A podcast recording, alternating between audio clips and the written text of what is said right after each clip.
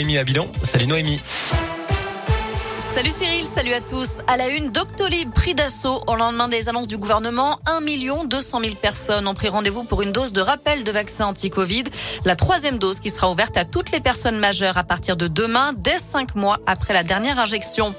Deux autotests par semaine pour les élèves de 6e. Jean-Michel Blanquer, le ministre de l'Éducation nationale, annonce aujourd'hui que tous les élèves de 6e seront dépistés deux fois par semaine à partir de lundi, puisque les enfants de moins de 12 ans ne sont pas vaccinés. Et seuls les cas positifs seront placés à l'isolement. Les autres pourront continuer à aller en cours. Ce sont les équipes éducatives qui devront vérifier les tests fournis par les parents. Ils ne relèvent pas du secret médical, selon le ministre. Cette semaine, il y a plus de 8800 classes fermées en France pour cause de Covid, 514 dans l'académie de Lyon. Et d'ailleurs, les parents qui doivent garder leur enfant testé positif bénéficieront d'une indemnité journalière s'ils ne peuvent pas travailler depuis chez eux. C'est ce qu'a annoncé aujourd'hui Elisabeth Borne, la ministre du Travail.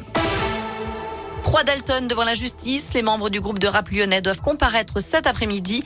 Âgés de 19 et 20 ans, ils avaient été interpellés le 23 octobre alors qu'ils allaient faire un rodéo urbain en centre-ville de Lyon, à moto ou en scooter. Et puis trois autres Dalton seront présentés au parquet de Lyon aujourd'hui. Ils sont soupçonnés d'avoir lancé des mortiers d'artifice durant le tournage d'une émission de Jean-Marc Morandini, mardi à la Guillotière.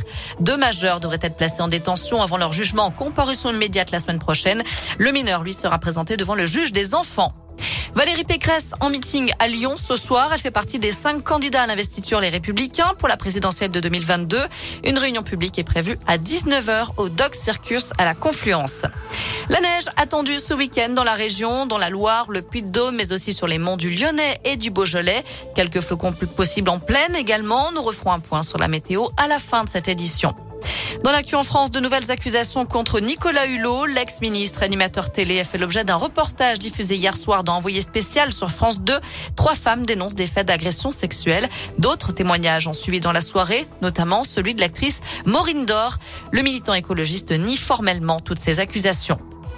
On termine avec du sport. Le retour de la Saint-Élion ce week-end. 15 000 coureurs s'élanceront demain soir pour la 67e édition de cette épreuve mythique. Au programme 13, 23, 46, 78 et même 156 kilomètres de course pour ceux qui vont faire l'aller-retour entre Lyon et Saint-Étienne avec des conditions climatiques qui s'annoncent assez rudes.